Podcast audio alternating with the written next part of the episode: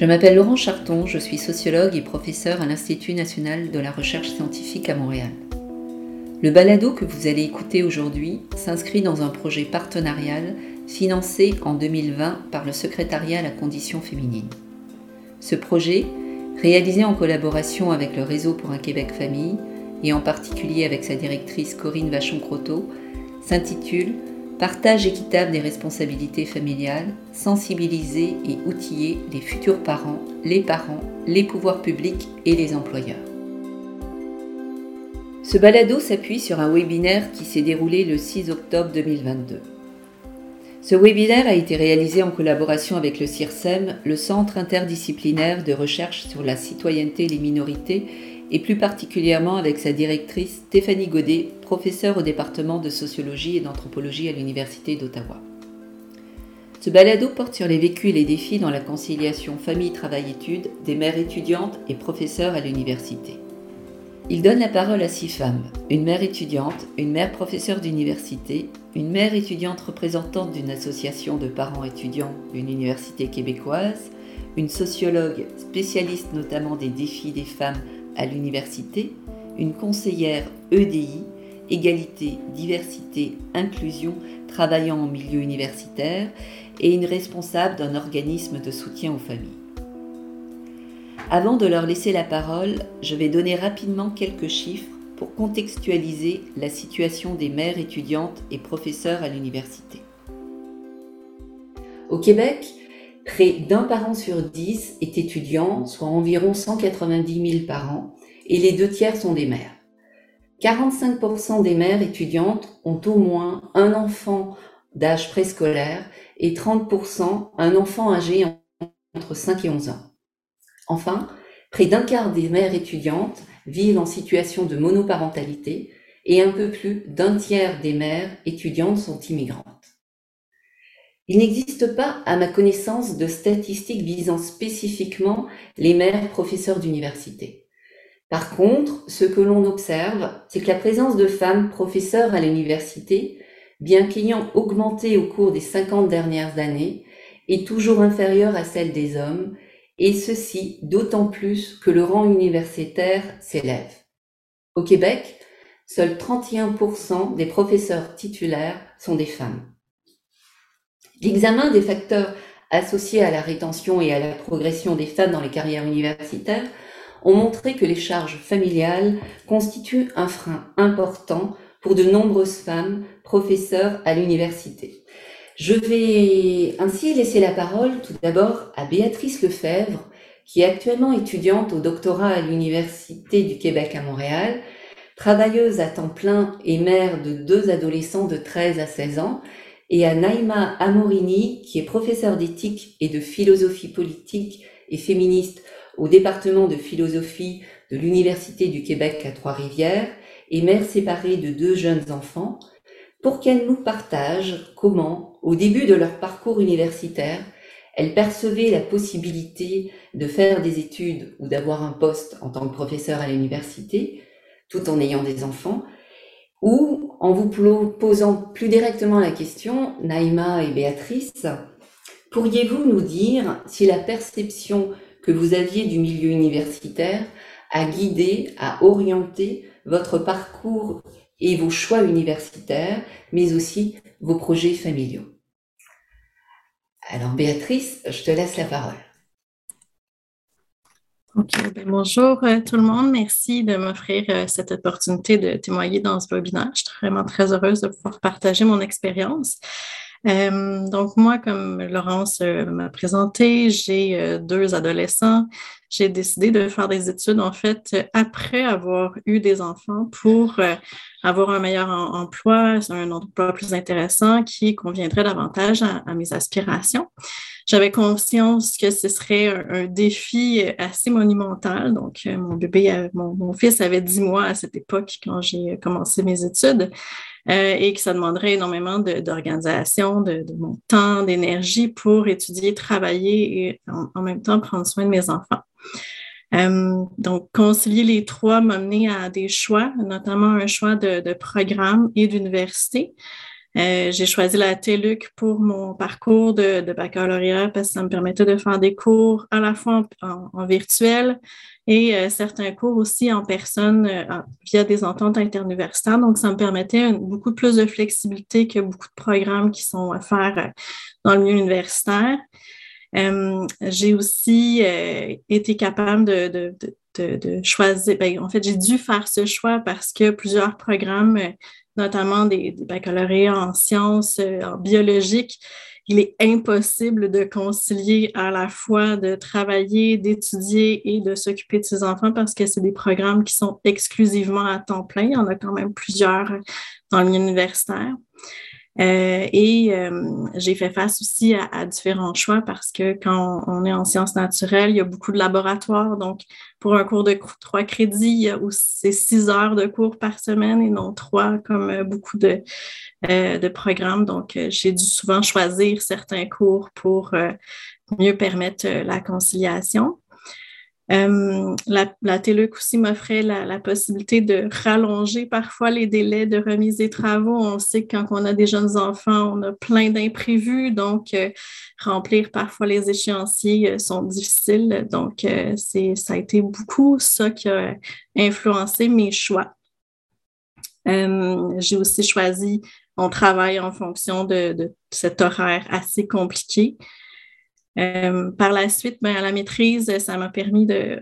La maîtrise est souvent plus flexible, on a moins de cours, les professeurs euh, donnent des échéanciers plus longs. Donc, euh, j'ai pu un, peu souffler quand j'ai commencé la maîtrise pour avoir des délais plus longs, beaucoup plus de flexibilité, bien que c'était aussi un parcours assez intense.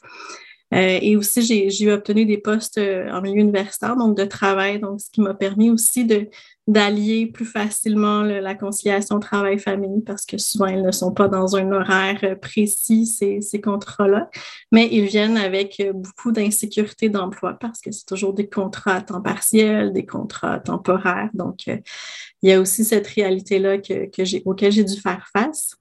Et au doctorat, ben, la, même chose. J'ai, choisi un, programme de doctorat qui me permettait à la fois d'allier mes intérêts, mais j'ai choisi aussi surtout l'université, donc l'UCAM, pour me permettre d'être centrale dans euh, la ville et pouvoir me déplacer plus facilement pour concilier les trois euh, gros chapeaux que j'avais euh, à, gérer. Donc, c'est beaucoup ce qui a influencé mes choix. On voit que la famille a énormément influencé mon parcours universitaire et les choix que j'ai dû faire. Et euh, j'imagine que c'est beaucoup la réalité euh, que peuvent vivre aussi euh, les professeurs dans, leur carrière. Donc, je passerai la parole à Laurence et Naïma. Merci Béatrice. Je vais donner maintenant la parole à Naïma pour qu'elle nous partage son expérience en tant que professeur à l'université. Merci. Alors, je vais faire un petit avertissement avant de prendre la parole parce que je suis consciente que ce que je peux partager, comme je le fais parfois sur les réseaux sociaux, peut parfois choquer ou susciter des, des inconforts. Euh, euh, plusieurs euh, aiment les discours très positivistes, mais je crois ardemment que, que dire sa vérité est essentiel si on veut d'abord établir un rapport à soi-même qui soit vrai et authentique et si on veut aussi pouvoir se, se relier aux autres de manière authentique.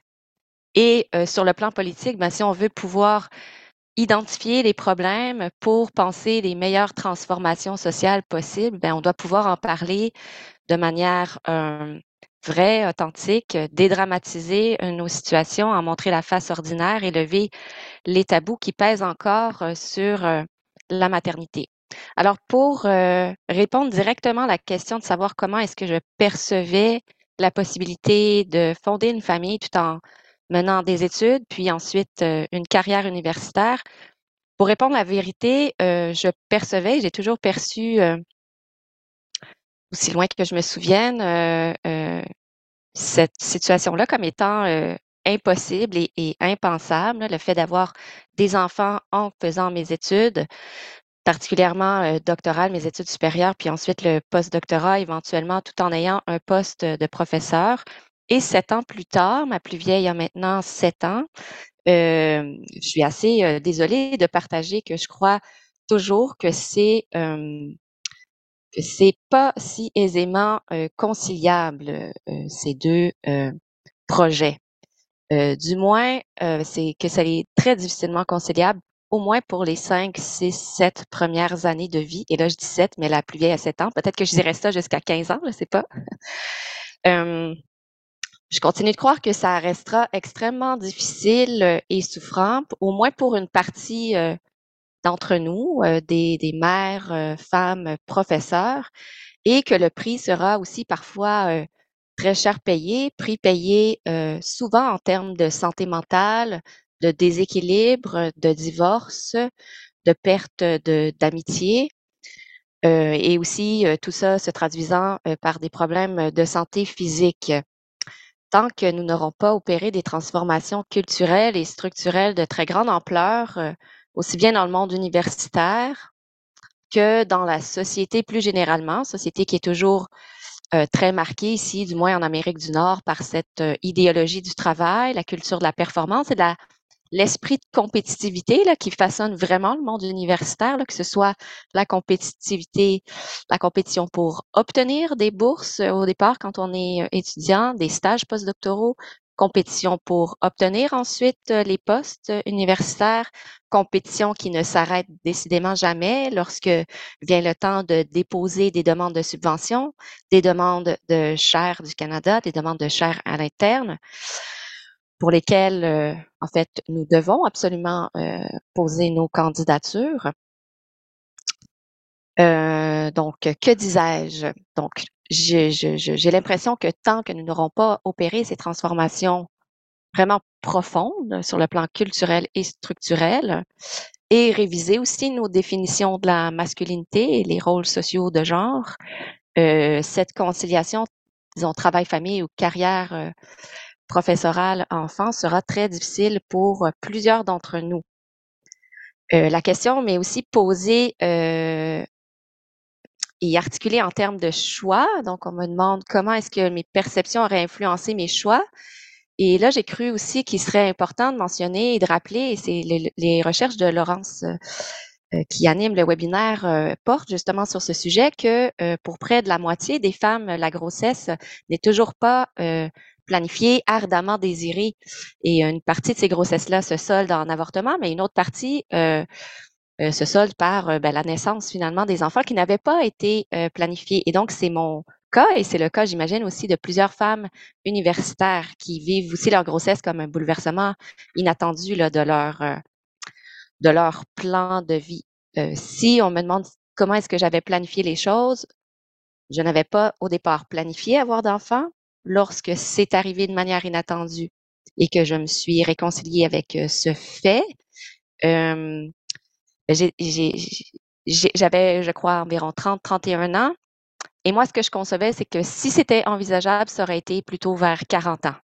Une fois les études terminées, une fois le poste euh, et euh, le poste obtenu, s'il y a lieu, ou euh, simplement une autre carrière. Et je crois aussi que euh, pour plusieurs d'entre nous, euh, c'est non seulement la grossesse qui n'était pas euh, planifiée, mais c'est aussi que nous nous entretenons dans une vision très idéalisée et romancée de ce qu'est la carrière de professeur-chercheur. La plupart, en tout cas dans mon domaine, par exemple la philosophie politique, peut-être c'est la même chose en littérature, en histoire, en sciences politiques, on est animé par une passion pour les idées, la lecture, l'écriture, et on imagine que le poste de professeur est ce qui nous permettra de continuer de vivre de cette passion alors qu'en réalité, à la fin, euh, si je, j'examine vraiment concrètement ma vie de professeur, peut-être que l'écriture et la lecture représentent 5% de mon temps de travail, ce qui est vraiment très peu. Et donc, c'est avec tout ça qu'on doit euh, qu'on doit conjuguer. Donc, c'est pas seulement le fait que les grossesses sont peut-être pas planifiées et que c'est difficile une fois de les concilier avec la profession, mais c'est aussi que la profession est peut-être pas ce que l'on imaginait pour plusieurs d'entre nous. Merci Naïma, merci Béatrice. Je vais maintenant donner la parole à Karen Bouchard, maman d'un enfant de 17 mois, étudiante au doctorat, travailleuse à temps partiel, mais aussi et surtout, et c'est surtout à ce titre que Karen intervient aujourd'hui, vice-présidente de l'Association des parents étudiants de l'Université Laval. Je donnerai ensuite la parole à Stéphanie Godet, qui est professeure titulaire à l'école d'études sociologiques et anthropologiques de l'Université d'Ottawa, directrice du CIRSEM et qui a récemment fait une recherche sur les parcours de vie des professeurs à l'université pour nous partager leurs commentaires et réflexions sur vos témoignages, Neima et Béatrice, que nous venons d'entendre. Karen, c'est à vous. Oui, super. Alors, vous verrez qu'aujourd'hui, je suis avec mon, mon bambin parce que beaucoup d'autres femmes, euh, beaucoup d'autres familles, nous n'avons pas de service de garde. Alors, on conjugue le travail, la famille et les études là, euh, difficilement, mais bon, on fait notre possible. Alors aujourd'hui, je vous parle à titre de vice-présidente de la PETUL pour vous faire part un peu des préoccupations et des soucis qui nous ont été partagés par des étudiants et des étudiantes, soit qui désirent avoir une famille, fonder une famille euh, tout en étant aux études, ou euh, de parents qui, euh, qui sont présentement aux études et qui constatent les difficultés de, de la conciliation travail et de famille. Donc, dans un premier temps, j'aimerais simplement souligner qu'il y, a, deux constats qu'on pourrait faire d'entrée de jeu sur la situation des, euh, des parents étudiants. Dans un premier temps, il y a beaucoup plus d'étudiantes que d'étudiants qui, euh, qui nous contactent pour avoir des conseils et qui se posent des questions, qui nous partagent leurs préoccupations par rapport à la conciliation euh, d'études de famille. Et dans un deuxième temps, euh, on constate également qu'il y a des préoccupations qui sont spécifiques à la communauté internationale, qui, au moment d'arriver au Québec, au Canada, découvrent finalement qu'il existe des obstacles.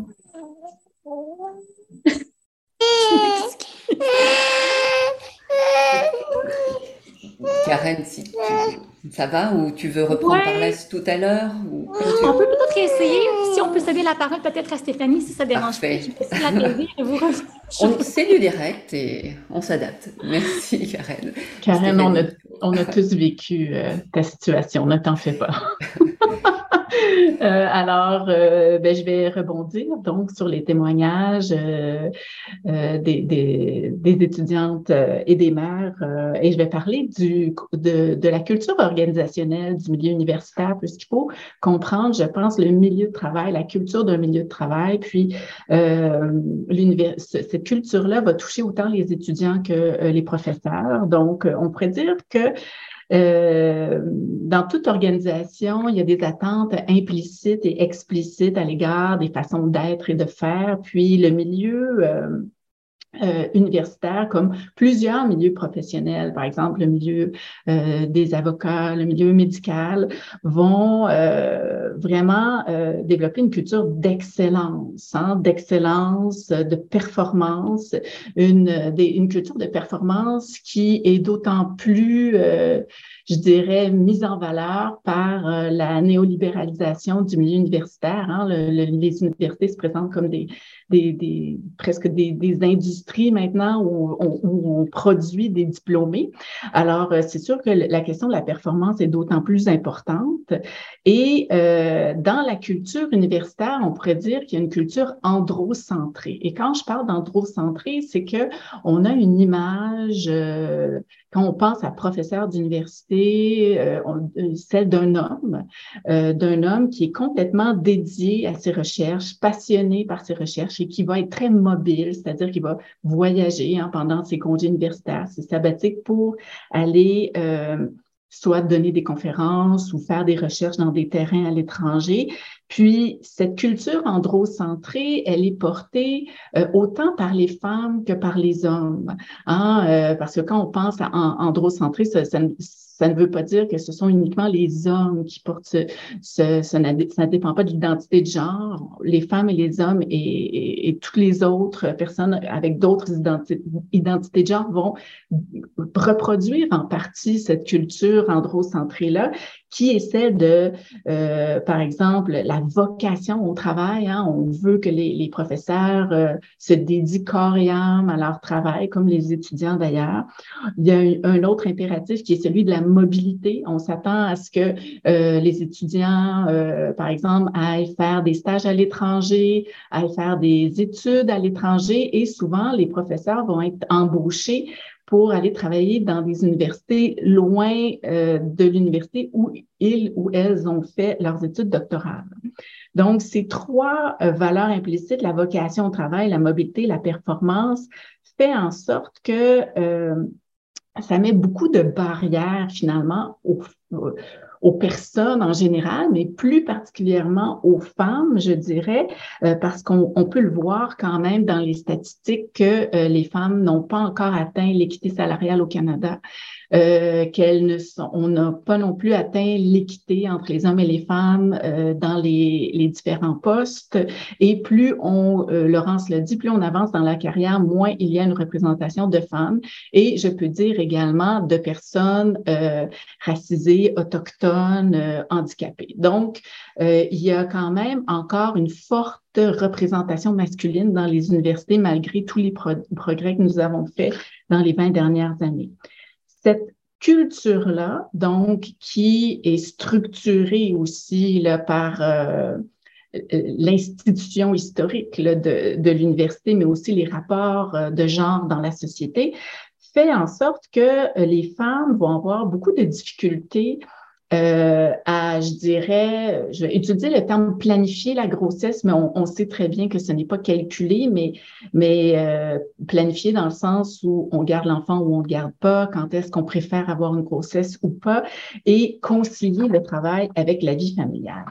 Dans les enquêtes que j'ai faites, euh, ce que j'ai pu voir, et on en parle peu, c'est euh, la, situation de ce que j'appelle l'infertilité sociale. C'est-à-dire que euh, les femmes repoussent beaucoup le moment pour avoir un enfant et euh, elles sont nombreuses à devoir recourir euh, à la procréation assistée une fois en poste à l'université pour, dans le fond, répondre à leur désir d'enfant. Et j'appelle ça l'infertilité sociale parce que finalement, ce sont des attentes sociales, surtout liées à la performance puis à la culture androcentrée universitaire, qui vont faire en sorte qu'elles vont s'empêcher pendant plusieurs années d'avoir des enfants, même si elles le désiraient.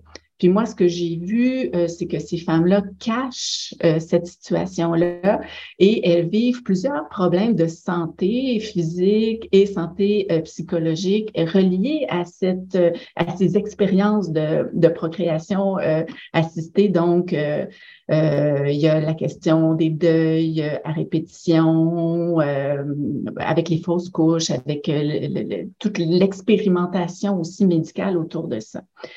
Ce que je vois aussi, ce que j'ai vu dans mes enquêtes, c'est qu'au niveau de la conciliation travail-famille, les femmes auront tendance beaucoup à cacher leurs difficultés. Euh, dans certains milieux, surtout celui des sciences, hein, euh, euh, souvent, il y a des professeurs qui m'ont dit, moi, quand je suis arrivée dans mon département, on m'a dit ne parle surtout pas du fait que tu as des enfants. Ici, on ne parle pas de ça. Pour, c'est comme s'il fallait cacher, euh, comme si les enfants étaient euh, un écueil à la productivité, et euh, ça fait en sorte que les femmes vont beaucoup absorber le stress. Hein, vivent, il y a beaucoup d'enquêtes qui montrent qu'elles vivent plus de stress que les hommes euh, dans une euh, qui ont les mêmes postes universitaires, par exemple. Et euh, j'ai euh, aussi noté que plusieurs femmes ne vont même pas euh, accepter de prendre des congés de maladie, hein, vont cacher leurs problèmes euh, de santé et vont plutôt utiliser leur congé universitaire, c'est-à-dire leur, leur, leur, congé sabbatique qui devrait être utilisé pour se ressourcer et améliorer leur recherche pour euh, finalement euh, se soigner. Alors, les femmes ont tendance à cacher euh, leur situation qui sont qui découlent souvent euh, d'enjeux liés à la conciliation travail-famille, une conciliation qu'elles font parce qu'elles ont des horaires flexibles, ce qui les oblige d'une certaine façon à prendre en charge les enfants. Merci Stéphanie. Je souhaiterais maintenant poser la question à Béatrice et Neymar sur, les, sur ce qui aurait été intéressant pour vous euh, de mettre en place pour vous aider à la fois dans la conciliation famille, études, travail, mais aussi en tant que mère euh, étudiante et en tant que mère professeure. À toi Béatrice. Merci, euh, Laurence. Euh, et merci, Naïma, pour avoir euh, vraiment bien résumé plusieurs des souffrances que j'ai vécues moi aussi en tant qu'étudiante, à la fois tout au long de mon parcours. Et je comprends que ça ne se résume pas à la situation des étudiantes, cette souffrance-là. merci aussi à Stéphanie pour ce très bon résumé des, embûches que, que, je vais parler maintenant. Euh, une des premières embûches auxquelles j'ai fait face, c'est beaucoup euh, la conciliation travail, famille, études amène un allongement euh, assez important de la durée des études. pour moi, mon baccalauréat a duré plus de quatre ans. Ma maîtrise, trois ans, et ça fait plus de sept ans que je suis au doctorat, puis je dois avouer que la pandémie a eu un effet assez dévastateur sur, euh, sur l'avancement de, ma rédaction. Ensuite, euh, tout ce qui est euh, les travaux d'équipe, surtout au, bac ou à la maîtrise, on a, souvent des impératifs de devoir travailler en équipe, ce qui est aussi la réalité du, milieu du travail. Donc, on comprend très bien, mais ça fait en sorte qu'on a de la difficulté à concilier les disponibilités très limitées quand on travaille, on a des enfants, avec celles d'autres étudiants qui ont parfois plus de flexibilité dans leur horaire. Euh, donc, c'est un autre embûche auquel euh, j'ai dû beaucoup faire face euh, tout au long de mon parcours. Et après, ben, c'est sûr, comme la situation de Karen au ce midi le démontre, là, qui a fait partie de ma réalité vraiment souvent, euh, on manque des cours euh, quand ils sont petits parce que là, ont tous les virus inimaginables et possibles. On doit rester à la maison parce que ben, on est celle qui a l'horaire plus flexible. Euh, donc, on, peut, on peut rattraper plus tard la matière qu'on a manquée je me souviens d'examens aussi que j'ai manqué parce que j'ai passé des nuits à l'hôpital à l'urgence, euh, parce qu'il y avait une fou-croupe ou euh, tous les petits bobos qu'ils peuvent avoir quand ils sont petits. Donc, ça induit un stress vraiment énorme euh, par rapport à, l'avancement de, nos études. Il y a aussi une chose que, que j'ai beaucoup rencontrée, c'est tout le stress financier de faire des études et de, concilier travail-famille. Je me souviens de la session où j'ai accouché de ma fille. Les prêts bourses m'ont coupé de 5 000 euh, dans cette année-là. Vous pouvez vous imaginer à quel point euh, euh, j'ai pleuré en, me disant, mon Dieu, qu'est-ce que je vais faire? après, il y a toute la question des encore des prêts bourses, des bourses d'excellence qui peuvent être réduites quand on travaille. Donc, on, se fait maintenir constamment dans un climat de, de précarité financière, euh, à moins qu'on ait un conjoint qui a, beaucoup, beaucoup d'argent et qui aide, mais euh, ce n'est pas toujours le cas. Euh, et c'est un problème qui est aussi pour les, parents, ben, en fait, les étudiants qui ne sont pas parents, qui sont maintenus souvent dans un, climat de, précarité. et Stéphanie le, le soulignait, il y a beaucoup la, la difficulté de répondre aux attentes de performance, euh, attentes qui varient vraiment aux, différents niveaux d'études. Euh, au bac, la performance que, j'ai vue, c'est beaucoup jugé en fonction des, notes à avoir à chacun des cours. Quand on a des jeunes enfants, ça implique qu'on a un temps limité pour étudier, un, temps limité pour des travaux. Donc, il y a une fluctuation dans la performance des notes qu'on peut aller chercher. Euh, et après, ça a un impact sur la suite parce que nos relevés de notes font en sorte qu'on peut décrocher ou non des bourses d'études au, niveau supérieur et donc avoir cette capacité d'aller chercher un certain appui financier euh, au travers de, ces bourses-là. Euh, et après, au cycle supérieur, mais il y a tout les communications qu'on doit aller faire quand on est à la maîtrise, beaucoup au doctorat. Donc, on s'attend à ce qu'on va dans les colloques, mais qu'est-ce qu'on fait avec les enfants pendant ce temps-là? On ne peut pas nécessairement les amener avec nous, on doit partir plus longtemps. Donc, euh, il y a beaucoup cet impératif-là. Euh, donc, ça fait le tour un peu des, embûches auxquelles j'ai fait face. Puis je voulais, avant de, passer la parole à, Naïma et euh, à Laurence, parler peut-être plus des besoins. Donc, essayer de voir comment, de manière constructive, on pourrait aider la, situation. un, des premiers besoins que je vois, c'est plus de flexibilité dans les programmes d'études pour permettre aux étudiants de choisir un programme qui répond à leurs aspirations et qui permette de conjuguer vraiment les différentes euh, réalités de vie euh, des étudiants. Euh, un soutien gouvernemental qui pénalise pas financièrement les femmes enceintes qui doivent interrompre temporairement des études. Je pense notamment à la situation que j'ai vécue avec les pré-bourses. Peut-être que ça a changé depuis. Euh, mes enfants euh, sont adolescents, donc j'ose espérer que peut-être le gouvernement a revu certaines choses. augmenter le revenu que les étudiants peuvent aller chercher pour ne pas maintenir une situation de précarité. Puis ça, je pense que ça serait général que ça pourrait aider les étudiants qui ont des prêts bourses.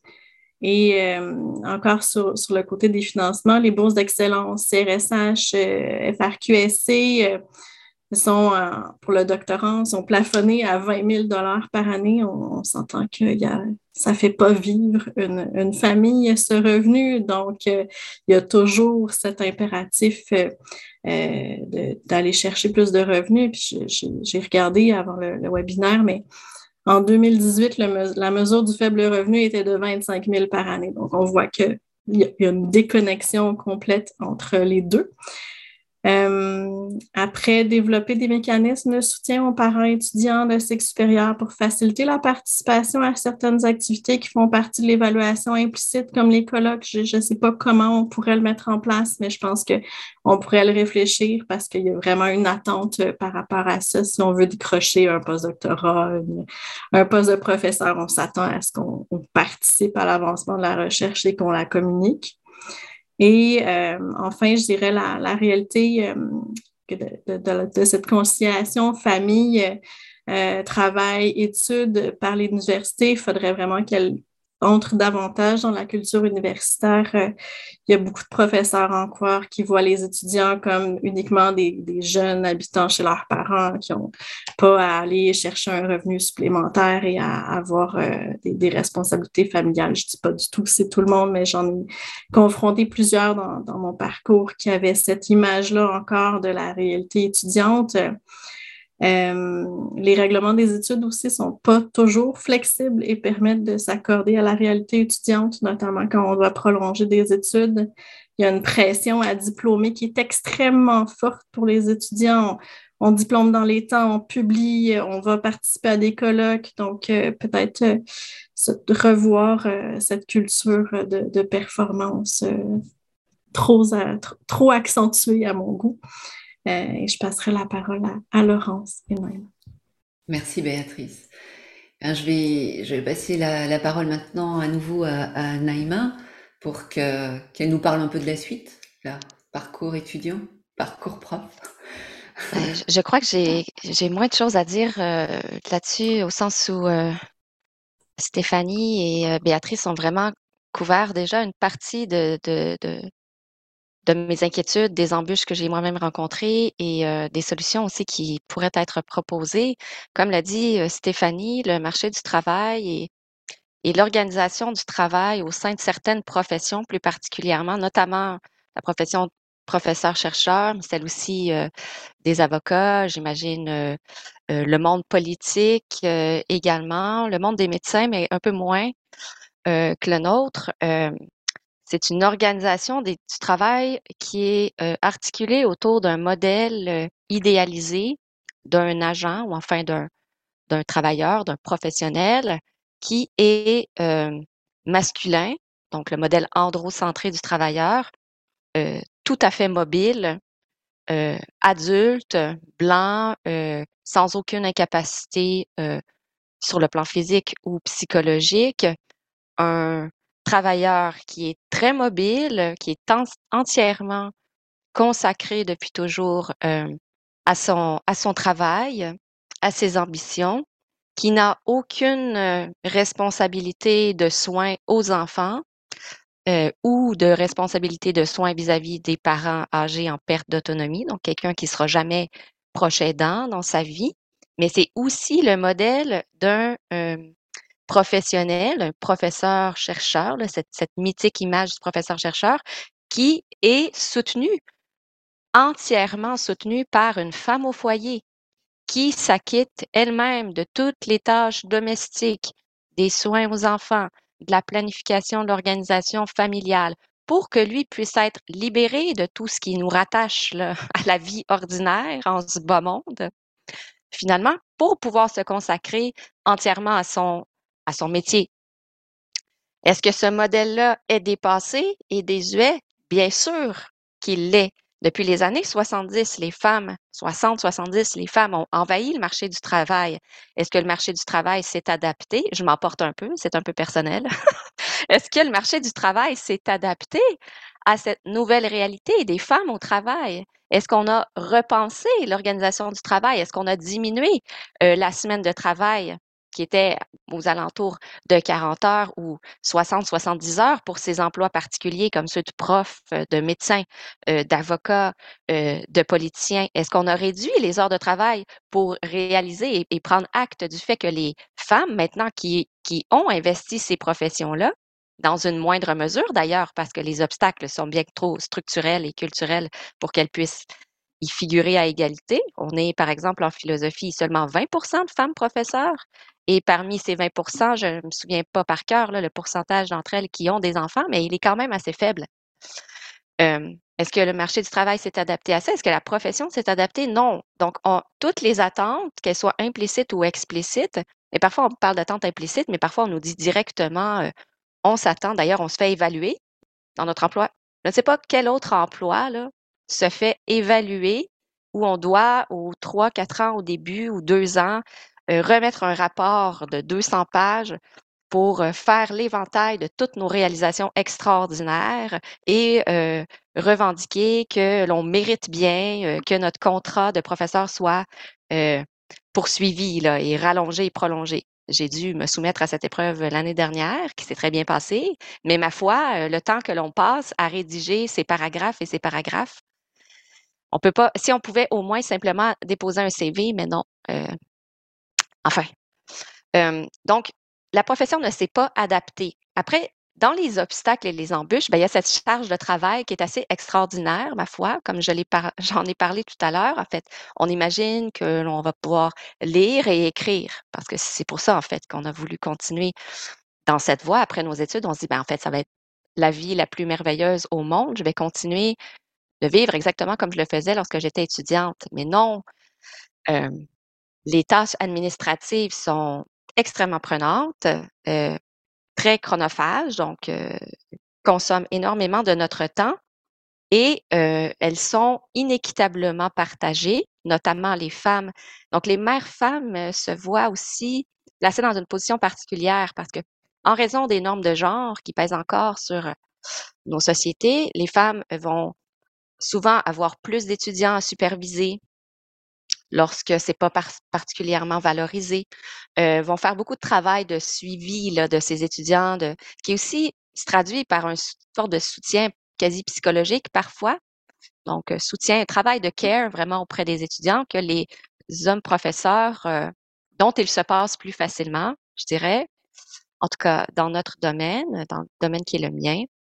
Euh, beaucoup plus de tâches de comité aussi, d'évaluation de, nos pairs, etc ce qui est très chronophage et qui, en fait, finalement, ralentit, euh, nos, propres rêves, je dirais, mais sans parler d'ambition, mais nos propres projets, ce qui nous amène non seulement lorsqu'on est mère, professeur, à, sacrifier beaucoup de notre, vie personnelle, de notre temps pour soi, si on parle en termes de philosophie du travail, pour le consacrer à l'amour que l'on doit donner et les soins à nos enfants, sacrifier des loisirs, sacrifier si jamais on avait la chance d'en avoir ou etc. Mais là, on doit en plus, sur le marché du travail, dans l'emploi de, de, professeur, sacrifier nos lectures personnelles pour lire, relire nos étudiants, sacrifier euh, nos articles, nos projets. Moi, je ne sais plus c'est quand la dernière fois que j'ai écrit vraiment euh, quelque chose, en fait, quoi, quoi, que ce soit, qui soit pas un rapport pour d'autres. Ou...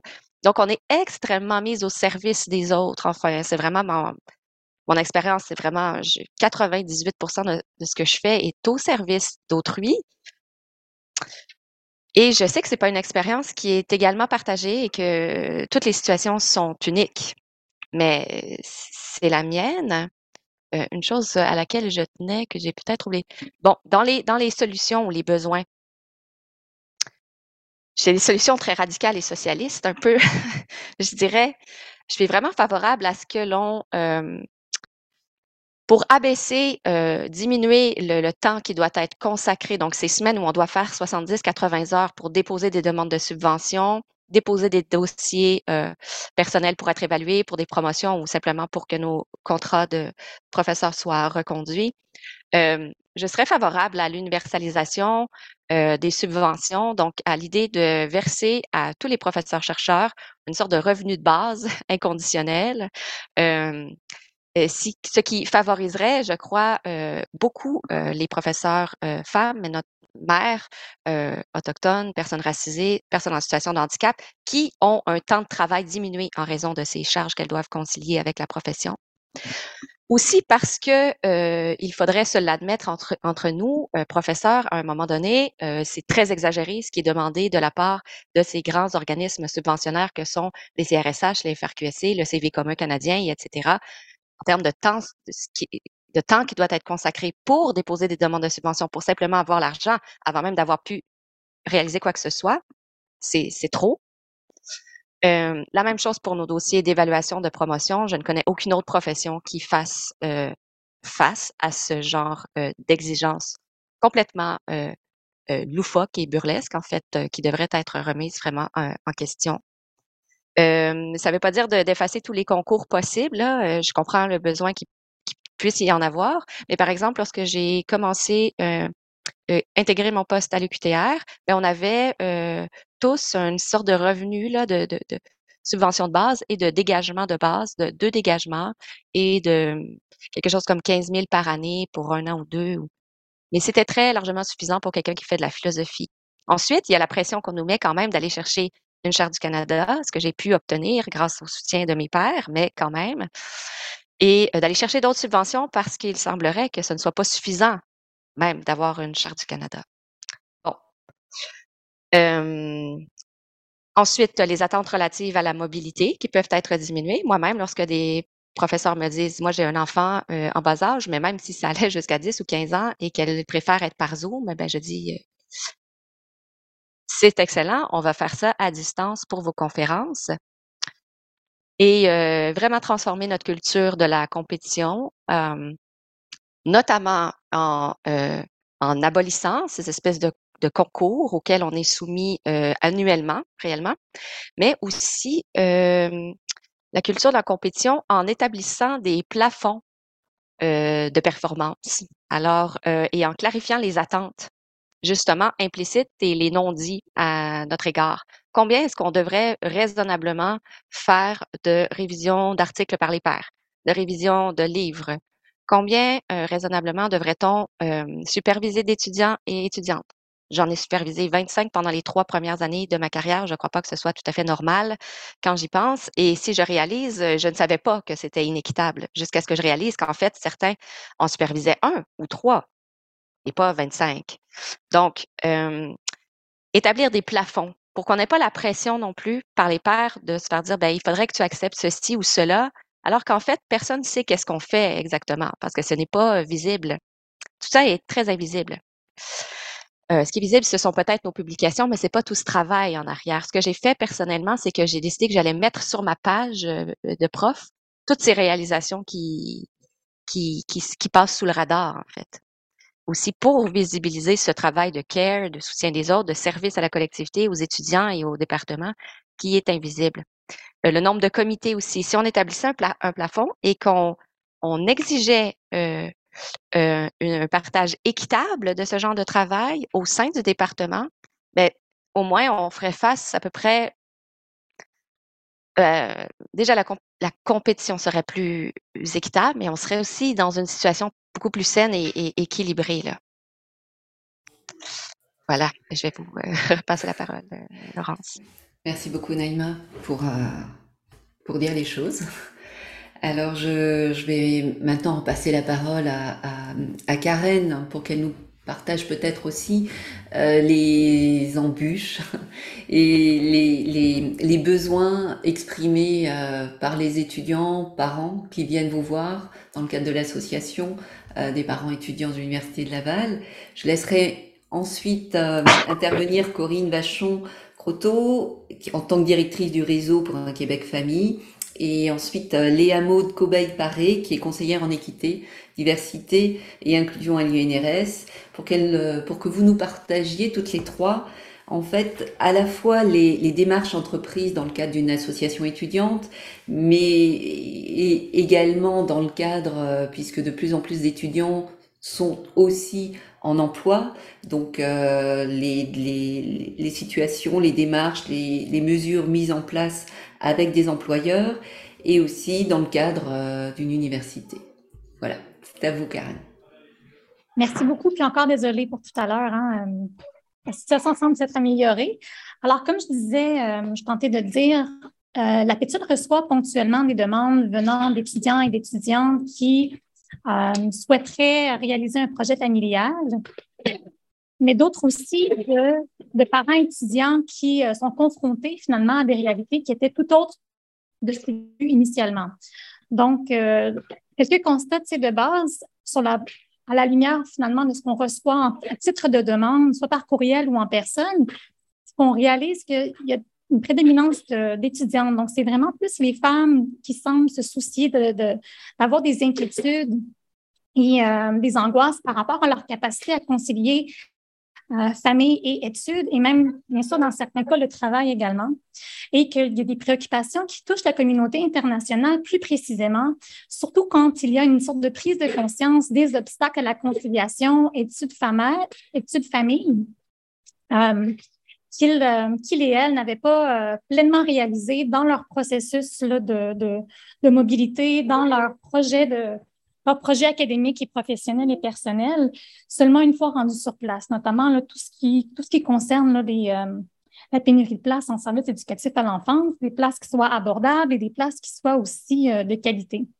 Donc, en ce qui concerne plus précisément les étudiants qui manifestent de l'inquiétude et de l'incertitude par rapport à la conciliation études-famille, on entend on entend beaucoup parler de préoccupations financières, donc l'accessibilité de bourses, mais aussi de soutien financier, soit euh, du ministère ou par l'intermédiaire d'un emploi rémunéré au sein de l'Université Laval, si, notamment si c'est possible de concilier euh, un travail à temps euh, partiel avec les études à temps partiel pour être peut-être plus, à même de, de, poursuivre leur projet familial dans la quiétude et dans un équilibre qui souhaiterait de préférence plus, plus sain. Euh, il y a également tous les enjeux de, services éducatifs à l'enfance, comme vous avez mentionné, en dépit du fait qu'il y ait deux CPE sur le, sur le territoire de l'Université Laval, il y a une pénurie de places assez importante. Euh, les places en CPE sont euh, privilégiées pour les étudiants, mais aussi pour le personnel professoral, administratif qui travaille au sein de l'Université Laval, mais l'offre actuelle ne suffit pas pour la demande. Alors ça, c'est surtout les étudiantes euh, qui sont enceintes, ou celles avec des jeunes enfants qui réalisent quand des petits fixes sont inscrits à la place 05 que euh, on n'obtient pas de place aussi euh, aisément qu'espéré. toute la question des accommodements académiques, là, donc on, on, découvre que l'existence d'une politique euh, est souvent méconnue de la part des étudiants parents, euh, que son application n'est pas tout à fait égale d'un département à l'autre, d'un professeur à l'autre, euh, et que dans les cas de refus, bien, il y a des étudiants qui ne savent pas tout à fait de quelle façon s'y prendre pour, pour, pour négocier des, des, accommodements qui soient adéquats et raisonnables. Et finalement, les enjeux aussi là, de développement académique et professionnel qui font écho au témoignage que nous avons entendu précédemment, Euh, entre autres, tout ce qui touche euh, à la capacité de participer à des colloques, à des conférences, euh, les, difficultés que pourraient éprouver les étudiants à, se réaliser sur le plan professionnel et académique tout en ayant un projet familial accompli. Ça, c'est vraiment des, des inquiétudes qui, reviennent ponctuellement de la part des parents étudiants qui, rentrent en communication avec nous. est ce que là, ça a comme effet, c'est en dissuader certains de poursuivre leurs études ou à repousser leur projet familial. Encore une fois, euh, euh, des, des, aboutissements qu'on a entendus de part et d'autre dans les, dans les discussions qu'on a eues précédemment. Euh, le stress important et l'anxiété que ça peut engendrer aussi dans la, dans la, prise de décision, puisque souvent ça met en conflit deux, deux projets qui sont d'importance quasi égale pour bien des étudiants ou bien des personnes en réalité. Et finalement, un choix qui est considéré, somme toute, qui est assez sérieux et lourd de conséquences. Donc, c'est ce qu'on entend beaucoup lorsqu'on lorsqu'on touche euh, aux, demandes, aux préoccupations, aux, euh, euh, au, contact qu'on a avec les étudiants qui, souhaiteraient devenir parents, mais qui, mais qui hésitent. on a également toute la situation des étudiants qui sont issus de la communauté internationale qui nous préoccupe particulièrement à l'Université Laval aussi, parce que c'est souvent une réalisation sur le terrain, finalement, que c'est beaucoup plus complexe qu'ils avaient, qu'ils l'avaient anticipé en dépit des démarches parfois très, très ardues que, ces personnes-là doivent entreprendre pour venir en, terre, en terre québécoise. C'est souvent en, matière de, de, services de garde, finalement, qu'on réalise une fois arrivé qu'une euh, conciliation euh, famille-études n'est pas seulement difficile, mais, pratiquement impossible, compte tenu des exigences très rigoureuses par rapport à leur, euh, à leur cheminement académique, la nécessité d'être inscrit à temps plein, capacité très limitée d'obtenir un revenu euh, parfois qui soit suffisant pour couvrir les frais de garde. Et parfois, ça peut mettre en péril non seulement leur parcours euh, académique et professionnel, qui a demandé un investissement de ressources et de temps assez important, mais même leur projet familial, alors que dans certains cas, on, sait que certains parents ont dû euh, retourner leurs enfants dans leur pays, dans leur région d'origine, de sorte qu'ils puissent poursuivre leurs études. Donc, vraiment, c'est une situation qui nous préoccupe beaucoup à l'étude et pour lesquelles on tente d'offrir de l'aide, des ressources et euh, beaucoup d'écoute aussi de, de, de, de, part et d'autre pour pouvoir soutenir, euh, soutenir ces personnes-là. Voilà. Merci Karen. Euh, je vais laisser maintenant la parole à, à Corinne pour qu'elle nous partage un peu ce que font les employeurs justement ou ce qui pourrait être fait avec des employeurs qui accueillent entre autres des étudiantes. Ben, merci beaucoup, Laurence, euh, euh, pour l'invitation aujourd'hui. Euh, peut-être un petit mot sur très, très rapide sur le réseau Pro-Québec Famille. Le réseau Pro-Québec Famille, on est un, organisme national. On regroupe d'autres réseaux issus du secteur communautaire famille. Et donc, on a comme préoccupation de valoriser la famille, mais également tout le soutien qu'on peut lui apporter. Et c'est dans le cadre de nos activités qu'on a créé l'initiative qui s'appelle Concilivie et qui se dédie entièrement euh, à la conciliation famille-travail, euh, qui s'adresse particulièrement aux employeurs, donc dans les solutions qu'ils peuvent mettre en place. Euh, on les appuie là-dedans pour soutenir la conciliation famille-travail, mais également famille-travail-études. Je, je commencerai peut-être juste en disant à quel point les, les, particulièrement les, les, mères aux études qui travaillent, vous avez toute mon admiration et je vous lève mon chapeau. Même à l'époque, en étant étudiante, euh, moi, mon travail à temps plein, c'était d'être étudiante. Euh, je trouvais que j'avais beaucoup de pain sur la planche. Donc déjà à l'époque, j'avais beaucoup d'admiration pour ceux qui, en plus de ça, avaient d'autres responsabilités euh, prenantes, euh, importantes à assumer. Donc d'abord, bravo, je vous lève mon chapeau. Puis peut-être le premier constat qu'on peut faire aussi, là, avant de vraiment parler des employeurs, c'est à quel point euh, la conciliation, c'est un enjeu complexe, puis à quel point aussi euh, c'est multifactoriel et que ça prend des interventions à plusieurs niveaux pour que ça puisse fonctionner. Donc, on a nommé tantôt des éléments qui relèvent davantage la structure gouvernementale, dans les appuis qui sont donnés, euh, dans les subventions, dans les programmes de, de, de, de place en garderie. Donc, on voit que ça nous prend une structure très, très macro en place pour pouvoir y arriver. Ensuite, on voit que dans la collectivité, comment sont organisés euh, les services également. On a besoin d'un appui. On entend plein de choses aussi que l'université pourrait faire qui seraient aidants que les employeurs peuvent faire, puis après ça, notre organisation personnelle, comment est-ce qu'on y arrive dans notre partage équitable euh, le plus possible de nos responsabilités familiales. Donc, on voit vraiment que ça prend un ensemble d'acteurs pour y arriver. C'est important pour moi qu'on qu'on insiste là-dessus sur comment est-ce que tout le monde, on peut mettre l'épaule à la roue pour que finalement, ça soit le plus possible réaliste de concilier euh, tous ces chapeaux, tous ces rôles de vie euh, à la fois. Euh, puis quand je parlais des employeurs, j'aimerais dire aussi l'employeur de, la mère étudiante, mais l'employeur du, du conjoint ou de l'autre conjointe aussi un rôle à jouer dans tout cet engrenage-là parce que plus de milieux de travail auront mis en place ces mesures, ben plus dans le couple, ce sera facile de partager les responsabilités familiales aussi. On, est tous d'accord qu'il faut continuer à briser euh, les stéréotypes de genre, mais c'est quand même des pas qu'on peut euh, commencer à faire. On sent qu'il y a un mouvement dans le milieu du travail. Il reste encore du chemin à faire. C'est pour ça que, entre autres, on est là, puis ça fait partie de notre mission mais on voit à quel point c'est complexe. Finalement, au niveau des, euh, des employeurs, euh, qu'est-ce que les employeurs peuvent faire spécifiquement au niveau des étudiants? Parce qu'évidemment, il y a plein de types de mesures de conciliation famille-travail. Ben, notamment, on a vu des employeurs qui ont adapté les horaires de travail pour tenir compte des horaires de travail, des, horaires de cours, c'est-à-dire des étudiants. Donc, qui offre une certaine flexibilité pour ajuster semestre après semestre les corps de travail, euh, qui accepte également de répartir les heures de travail différemment dans les périodes d'examen. Donc, on se doute que ça peut être très, très euh, soutenant quand on voit une intensité venir euh, au niveau des études. Il y a des employeurs aussi qui se, qui se démarquent euh, en euh, libérant du temps payé pour certaines études qui pourraient être en lien notamment avec le travail. Il faut penser qu'on est en contexte notamment de pénurie de main-d'œuvre. Donc, ça peut être gagnant aussi pour l'employeur que son employé aille se former, aille développer des nouvelles compétences. Ça pourrait lui être utile à lui dans un futur euh, plus ou moins proche. Donc, on a vu ce type d'initiative mettre en place. Puis, on est conscient que ben, les employeurs sont de plus en plus conscients, en fait, que ça joue sur euh, leur capacité de fidélisation auprès des, euh, auprès des employeurs, auprès des travailleurs, c'est-à-dire donc c'est gagnant-gagnant pour les employeurs de s'investir euh, dans la conciliation famille, travail, études euh, également, et les employés le disent, les parents travailleurs, les proches aidants, 87% ça aura un impact sur leur motivation puis leur satisfaction au travail, l'ouverture des employeurs. Puis à 85% il y a plus de proportion à rester plus longtemps à l'emploi donc, définitivement qu'il y a beaucoup à gagner euh, de cette, euh, de cette collaboration-là de la part des employeurs pour venir donner peut-être un petit allègement, un petit coup de pouce à travers toute cette réalité des parents étudiants dont on entend parler depuis déjà, euh, depuis déjà euh, une heure. Puis peut-être juste pour terminer, l'importance pour les employeurs, un levier qui est vraiment accessible pour eux, c'est la formalisation des mesures.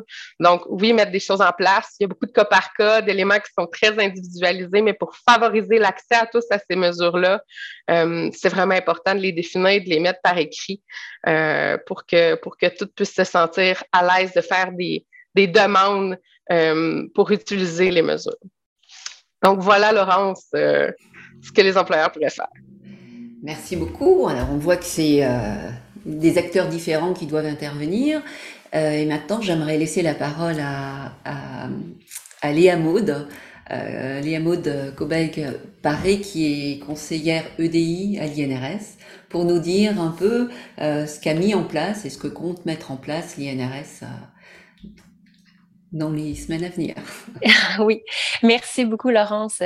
Oui, euh, c'est ça, je vais vous parler de deux démarches que l'université a réalisées ou qui sont en cours euh, de réalisation pour soutenir euh, la conciliation travail-famille pour les, les, professeurs et les étudiants et étudiantes.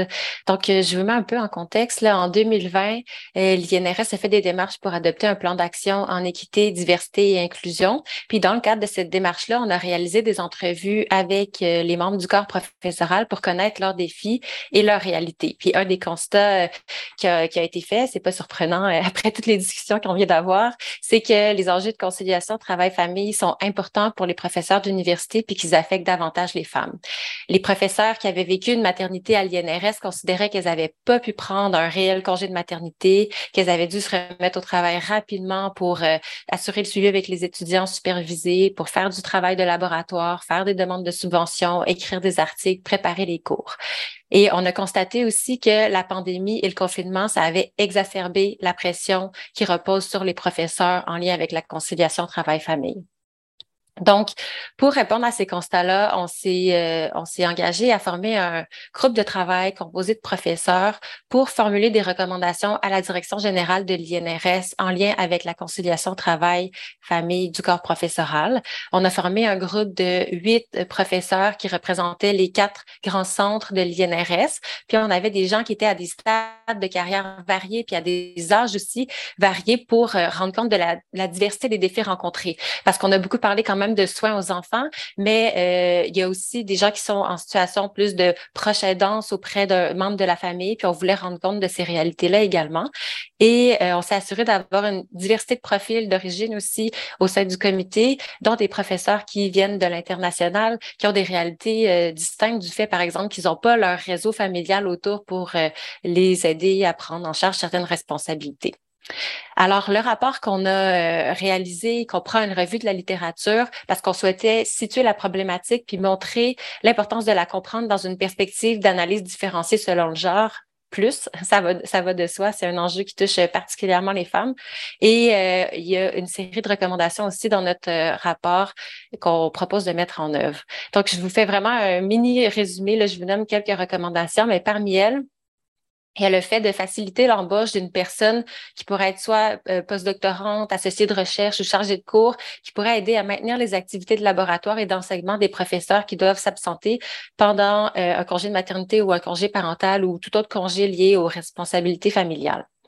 Euh, un peu paradoxalement, il y a une de nos recommandations qui est d'offrir un meilleur soutien aux étudiants et étudiantes pour des questions liées au processus d'immigration, aux études ou parfois à la détresse et à l'isolement qui sont vécus par euh, eux et elles, euh, soit en lien avec la pandémie, mais aussi avec d'autres circonstances, en, en, lien avec d'autres circonstances, parce qu'on constate que les étudiants et étudiantes se tournent beaucoup vers les professeurs pour poser des questions puis aller obtenir de l'aide, du soutien. Puis les professeurs sont déjà surchargés et comme Naïma euh, le mentionnait plus tôt, ben, les étudiants se tournent surtout vers les professeurs femmes euh, pour ce faire. Et euh, les études le montrent d'ailleurs qu'en milieu académique, les femmes sont plus souvent chargées du travail émotionnel, du travail de soins, du mentorat informel, d'accueillir les émotions des étudiants, le stress, de s'occuper de l'état psychologique des pères ou des étudiants. Donc, c'est quelque chose qu'on prend en considération dans nos recommandations.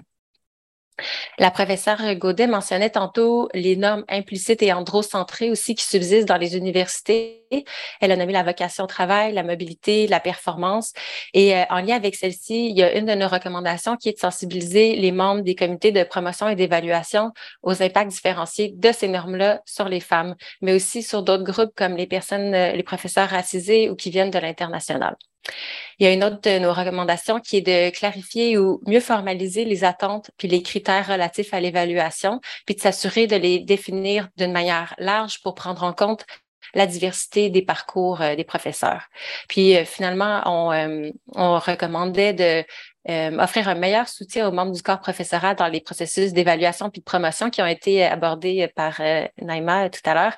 Euh, un meilleur soutien pour la préparation des dossiers, notamment à travers le mentorat, parce que c'est effectivement des étapes cruciales qui demandent beaucoup de travail, puis parfois les gens ont le sentiment d'être un peu laissés à eux-mêmes quant aux façons de faire puis à ce qui est requis.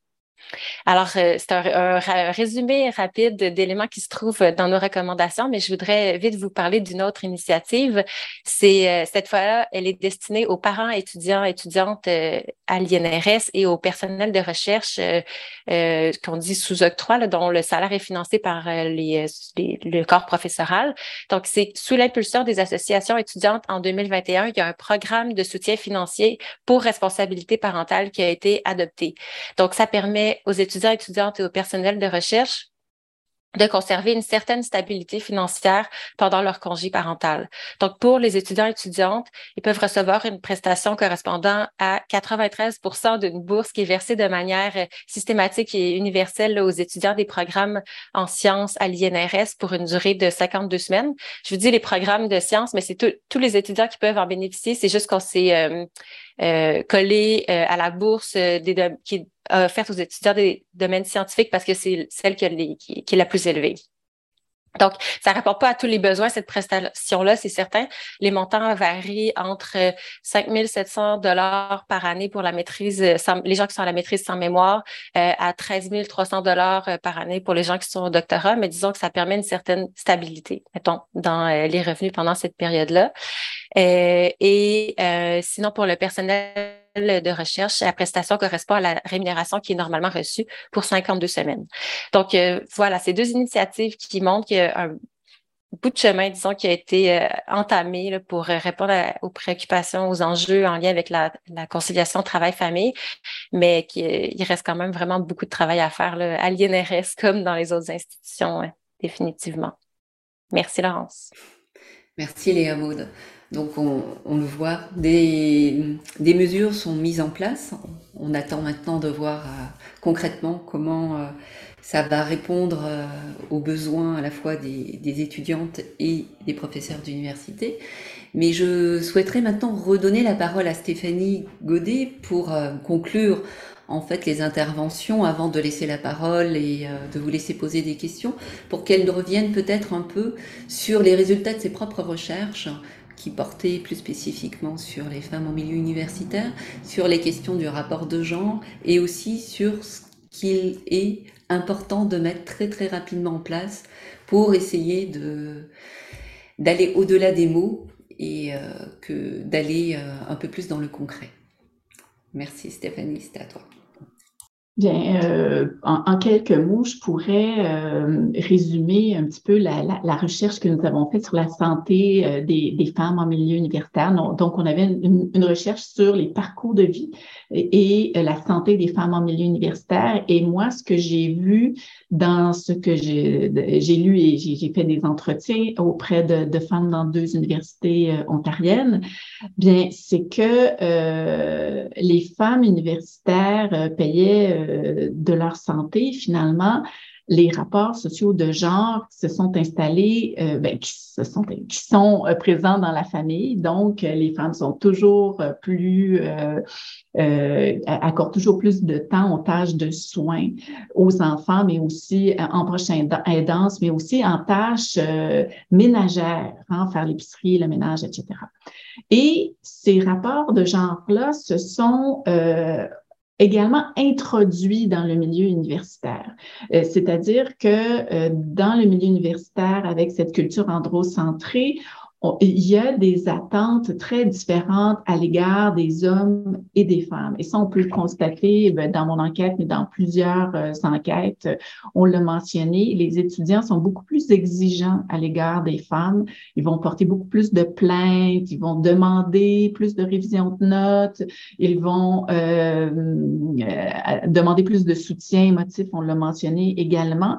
Et euh, toutes ces petites tâches-là que l'on nomme en anglais les academic housework, hein, le travail ménager académique finalement, ben, c'est du travail de soins, euh, euh c'est-à-dire des petites tâches administratives, de prendre soin des étudiants, mais aussi ça peut être prendre soin des programmes universitaires, hein, parce que à l'université, on, fait de la co-gestion, on définit nos cours ensemble, on, on, définit nos programmes ensemble. Et ce que j'ai remarqué, c'est que les femmes, en début de carrière, souvent, on leur donnait des tâches administratives euh, moins flamboyantes et plus ingrates. Euh, parce que dans le milieu académique, il y a une sorte d'économie de prestige où c'est, ce sont les tâches de recherche qui sont extrêmement valorisées et qui sont payantes finalement dans l'avancement de la profession.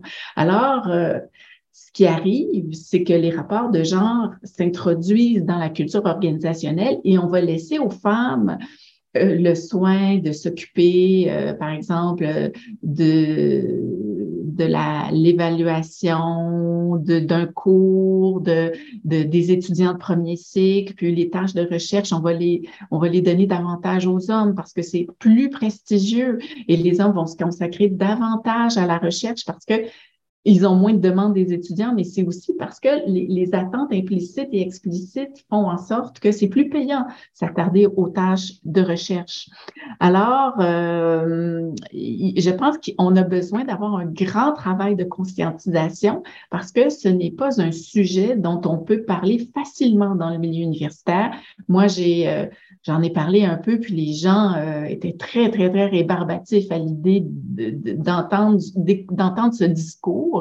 Et dans les recherches, ce que j'ai vu, c'est que finalement, les femmes euh, étaient encore dans un, des tâches de care, hein, des tâches de soins, mais dans leur milieu professionnel. Et même quand on regarde le type de recherche qu'elles font, elles sont très engagées dans la recherche partenariale, dans des recherches qui sont plus chronophages, moins, je dirais, euh, parfois, euh, qui, qui vont être moins payantes en termes de quantité de production euh, d'articles écrits.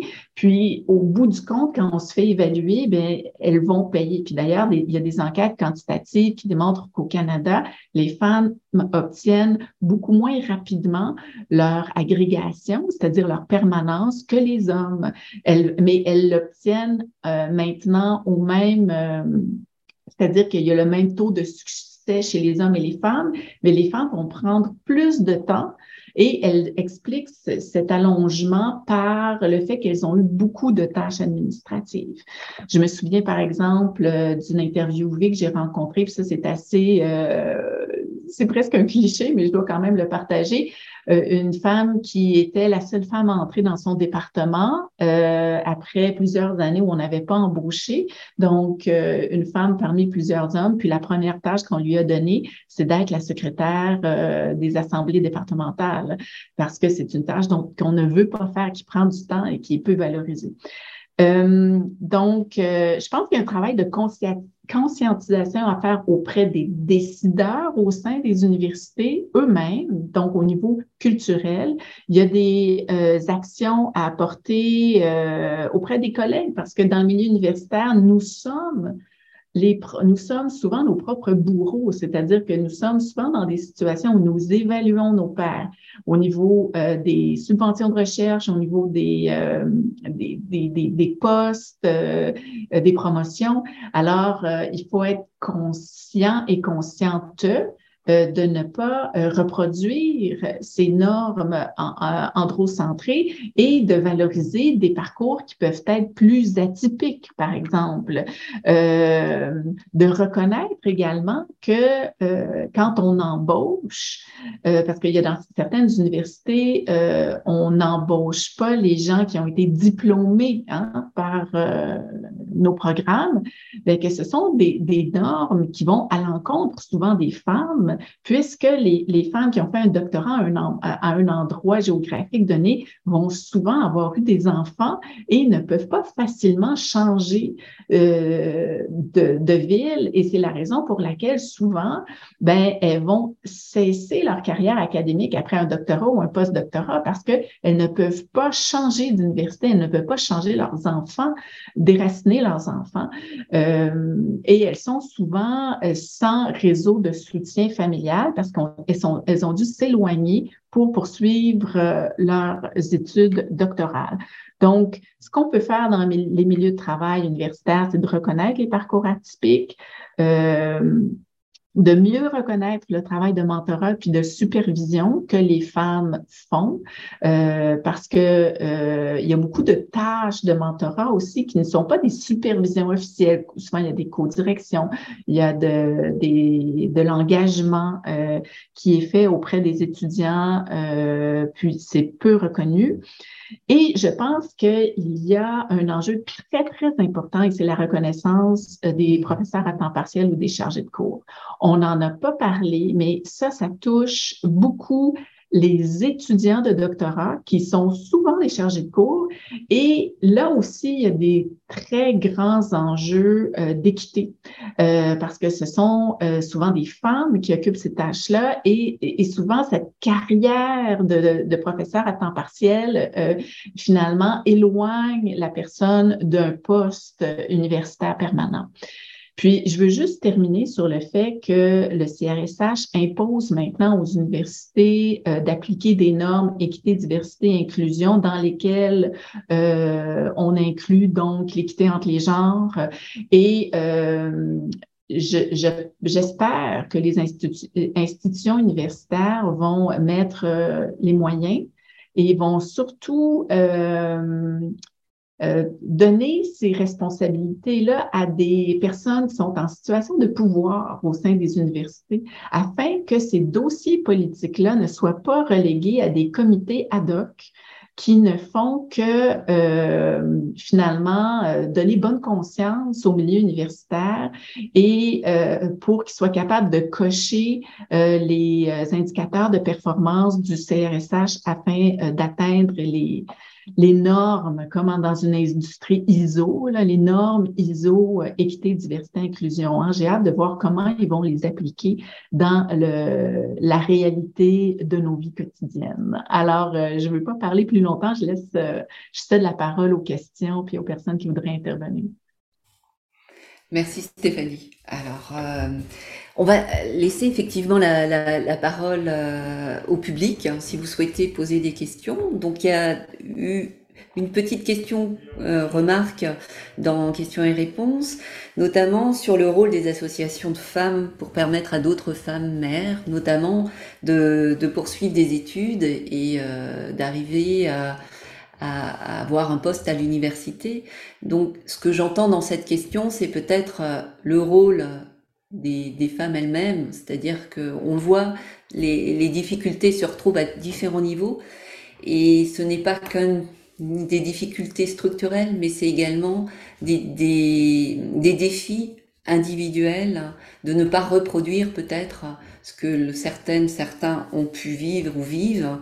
Et euh, donc la question qui a été posée, c'est comment euh, permettre à d'autres mères, femmes, de, eh ben, d'être soutenues par des associations de femmes. Je voudrais juste rebondir sur cette question-là parce qu'elle me semble de, de, Pollyanna, elle me semble très pertinente euh, parce qu'on voit de plus en plus euh, dans, dans, les critères d'admission hein, pour entrer dans des euh, programmes contingentés ou pour accéder à des bourses, d'avoir des, CV un peu extraordinaires dans le sens où on demande beaucoup de bénévolat, d'engagement social, politique, puis très tôt, et, moi j'ai vu cette espèce de, de, dans les dernières années, hein, d'augmentation de, critères d'excellence qui dépassent euh, ceux euh, que l'on exige dans le milieu académique hein, pour être des super citoyens,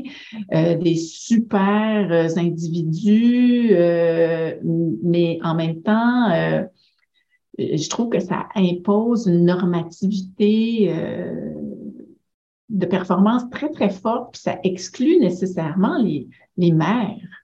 Euh, et les pères. Et, ça, je pense, aux, États-Unis, on voit beaucoup ça, et je pense que ça vient de la culture euh, américaine, où finalement, c'est comme si on devait payer euh, en bonne conscience, en redonner à la, à la, société, alors que peut-être qu'accéder aux études, ça devrait être un droit aussi, accéder aux, études supérieures, pas une, une, preuve de bravoure euh, exceptionnelle. En tout cas, je, je, vois qu'il y a beaucoup d'inflation dans les critères euh, pour euh, les bourses. Merci. Naïma, tu, tu vouliez réagir? Béatrice aussi, je pense? Non, non, je, je euh, de la tête, euh, je, bois vos paroles à toutes euh, pendant cette, ce webinaire. Il y, a, il y, a, tellement de. Il, faudrait qu'on crée un espace, je ne sais pas si c'est le projet, là, justement, que vous caressez avec cette série de webinaires, mais créer un espace où on pourrait réellement s'attarder à des, à des obstacles concrets, euh, aussi concrets que ceux qu'on a pu identifier ici et, quantité d'autres que vous avez pu observer en conduisant vos recherches sur le terrain, Stéphanie et Laurence par exemple, et euh, s'attarder à des, des propositions de, de réformes concrètes et qu'on puisse en discuter. Lorsque Stéphanie disait tout à l'heure, mentionnait que ce sont des sujets difficiles à aborder euh, dans nos assemblées ou dans le contexte académique plus généralement. Mais en fait, c'est vrai, mais on est plusieurs à, se partager comme ça nos, plaintes, nos, doléances euh, dans, les, dans les corridors, euh, en murmurant dans les colloques. Euh, on le sait qu'il y a tellement de choses qui ne tournent pas rond. Et en fait, j'ai, j'ai pas un aperçu des autres euh, professions là, comme celle de, de, de médecin ou d'avocat ou de politicienne qui seraient euh, probablement comparables, mais euh, il, y a des, il y a quand même, comme j'ai essayé de l'identifier tout à l'heure, certaines facettes de mode de fonctionnement de notre, de notre profession qui, qui, qui, qui doivent être vraiment questionnées. on est soumise à je ne vais pas employer les mots de la dictature, mais est-ce qu'on peut remettre en question les modalités de fonctionnement des organismes subventionnaires, euh, l'inflation dont vous venez de parler en ce qui concerne les bourses pour les étudiants et étudiantes, ça se voit aussi euh, concrètement lorsqu'on veut embaucher des nouveaux professeurs-chercheurs. Dans notre domaine, on privilégie les candidatures qui viennent de l'étranger même et euh, je veux dire, c'est une inflation là, à n'en pas finir. Les médecins ne sont pas confrontés à ça, par exemple. En tout cas, j'ai une soeur médecin, puis absolument pas ça, ça sont réels. On, on les veut, on les veut, on va les chercher, alors que nous, d'ailleurs, il y a un manque de compréhension de la part de la société en général par rapport à ce que ce qui est notre profession, ce que ça implique, ce que ça exige. Plusieurs pensent que quand mai arrive, on est en vacances tout l'été. Personne ne comprend absolument rien, en fait. Là. Et ça, ça, contribue à nourrir un, peu notre, notre inconfort ou nos, frustrations, là, parfois. Euh, bon.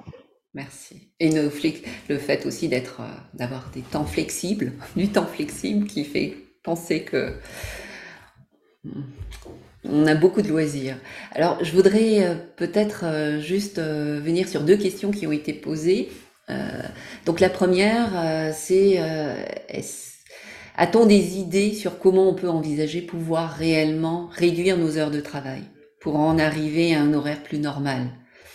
Euh, parce que comme le dit notre collègue, euh, j'ai l'impression qu'avec les démarches EDI, on apprend à valoriser les implications moins tangibles, le care, le mentorat, etc., mais qu'on demeure dans l'idée des 70 heures par semaine. Euh, la nature n'aime pas le vide, elle le remplit constamment. Donc si notre vide est imaginé en termes de 70 heures par semaine, finalement, effectivement, ça ne, ça ne règle pas les problèmes, les difficultés des, des femmes. Euh, une autre question qui, qui porte sur euh, la culture de la performance. On sent que cette culture est très présente dans le monde universitaire. Euh, alors je lis la, la question. Euh, j'ai l'impression qu'à travers les réseaux sociaux et les médias, on voit aussi cette performance apparaître dans le rôle des mères. Est-ce que c'est quelque chose qui a été vécu ou ressenti aussi chez nos conférencières? Alors de très très belles questions. Je dirais un, petit mot sur la première question par rapport aux, bourses. Euh, moi, j'ai beaucoup vécu ça aussi, euh, de, devoir euh, sortir de notre chapeau une performance et un CV extraordinaire pour aller décrocher des bourses. il y a toujours la petite section circonstances particulières qu'on ne sait pas trop vraiment si les gens la regardent, ou on peut expliquer qu'on est parent et c'est pour ça que des fois, nos performances varient. Euh, mais je pense que ça serait euh, important de, peut-être que tous les organismes subventionnaires, euh, on puisse indiquer qu'on est parent et donc qu'il y a des circonstances qui font en sorte qu'on ne peut pas faire organiser 300 événements dans, notre parcours universitaire pour être à la hauteur de leurs attentes. Bon, j'exagère, mais et par rapport euh, au, vécu euh, euh, des réseaux sociaux, je, dois avouer que je me, je me distance des réseaux sociaux, peut-être dans, cette optique, mais moi, ce qui m'a frappé de, cette culture de performance-là, je me souviens au début de, la pandémie, je jouais à travailler, essayer de rédiger un article scientifique et jouer à la professeure de primaire et de secondaire en même temps parce que mes enfants étaient à la maison. Et je lisais dans, le bulletin Actualité UCAM comment euh, des mères extraordinaires avaient réussi à finir leur mémoire à temps et comme elles étaient très bonnes d'avoir réussi. Parce que je leur lève mon chapeau, je trouvais ça vraiment extraordinaire, mais le fait qu'on véhicule cette capacité-là à remplir tous ces enjeux où la mère se levait à 5 heures du matin pour rédiger, puis avant que ses enfants se lèvent, c'est comme, pour moi, c'est une aberration de de vendre ça comme une, façon d'accomplir sa vie et de réussir euh, ses études. que je te dirais oui, il y a énormément de pression des médias. Merci. Est-ce que quelqu'un souhaite euh, réagir par rapport aux différentes questions qui ont été posées? Oui, en fait, je voulais peut-être réagir à la question sur euh, la culture de la performance. Je pense que c'était posé par Prisca Benoît. Euh, une initiative qu'on a mis en place à la Pétule, qu'on tente enfin de, de, mobiliser le, mieux qu'on peut, c'est lorsqu'on a des étudiants qui euh, envisagent de se lancer dans un projet familial, qui ont des questions, on tente les jumeler avec des, des parents étudiants existants de sorte qu'ils puissent, qu'ils puissent poser leurs questions, mais aussi avoir une, perspective un peu plus réaliste pragmatique de, des enjeux, la complexité de la conciliation travail-famille, de sorte qu'on sorte un peu du mirage de tout est possible. Hein. On peut se lever à 5 heures, on peut euh, accoucher puis recommencer à travailler, et pour aussi les aider dans les aléas de toutes les demandes, là, que ce soit le RQAP, euh, la recherche de services de garde, euh, la nature des accommodements, puis la compréhension aussi de la politique la politique de parents étudiants qui est en vigueur à l'Université Laval. Donc, euh, la pétude travaille vraiment beaucoup dans ce sens-là pour, pour, essayer de démystifier en fait tout ce qui entoure euh, la parentalité euh, dans un milieu académique pour aussi offrir soit du mentorat ou un accompagnement pour les parents pour qu'ils puissent naviguer plus, plus facilement là, dans, dans ce, nouvel univers-là, puis se sortir un peu de toutes ces, là toutes les attentes puis les questionnements qui peuvent entourer qu'est-ce qu'on est supposé ou qu'est-ce qu'on est attendu de faire à, à titre de parent étudiant. Voilà, merci. Peut-être, Laurence, je pourrais dire un mot parce que ça concernait aussi le DI. Puis je pense que c'est vrai qu'on cherche à, valoriser des implications moins tangibles, comme Geneviève le dit euh, en commentaire.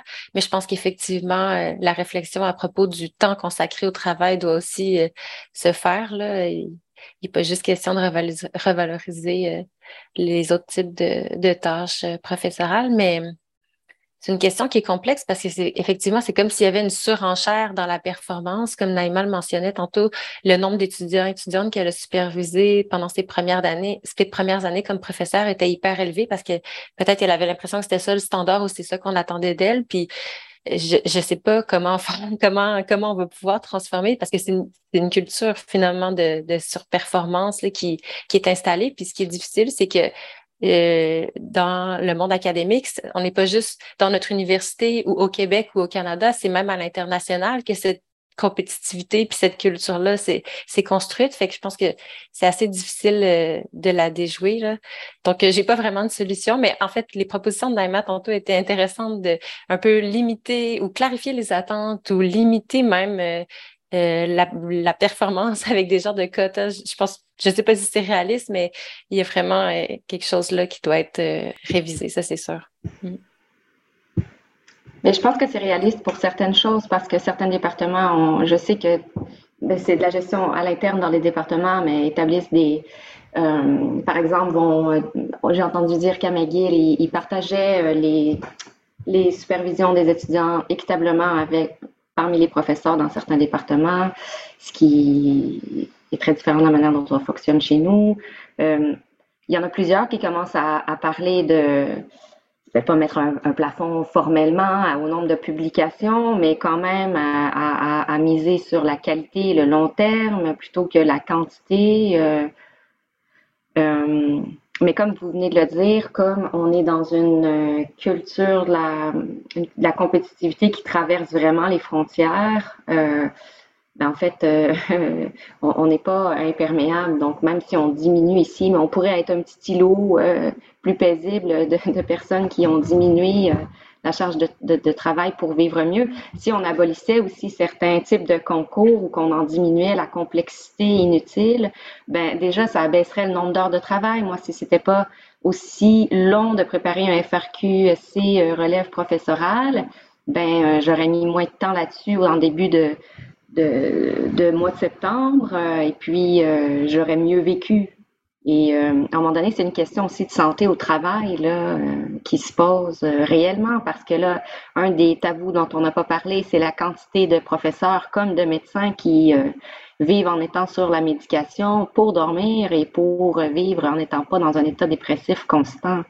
Merci. Alors peut-être la dernière intervention, euh, Léa Maud, et puis on... Ouais, ben j'allais juste dire qu'en fait c'est quelque chose qu'on avait discuté ensemble aussi, euh, Laurence, dans notre groupe de travail, mais qu'en fait les universités, je pense, doivent jouer un rôle auprès des organismes subventionnaires pour défendre un peu les intérêts des professeurs, puis euh, euh se faire porte-parole un peu de leurs préoccupations au regard de la conciliation travail-famille, puis des exigences qui sont trop intense, euh, irréaliste parfois. Je pense que oui, les, universités euh, pourraient avoir un rôle à jouer euh, pour se porter à la défense des intérêts des professeurs. Merci. Au terme de ce webinaire, je vous remercie à nouveau toutes très chaleureusement d'y avoir contribué. Un grand merci en particulier pour le partage d'expériences et de connaissances à Béatrice Lefebvre, Naïma Amrouni, Karen Bouchard, Stéphanie Godet, Léa Maude, Gobeil Paré et Corinne Vachon-Croton. Vous venez d'écouter un balado consacré au vécu et défis à la conciliation famille-travail, réalisé dans le cadre d'un projet partenarial financé par le secrétariat à la condition féminine et intitulé Partage équitable des responsabilités familiales, sensibiliser et outiller les futurs parents, les parents, les pouvoirs publics et les employeurs.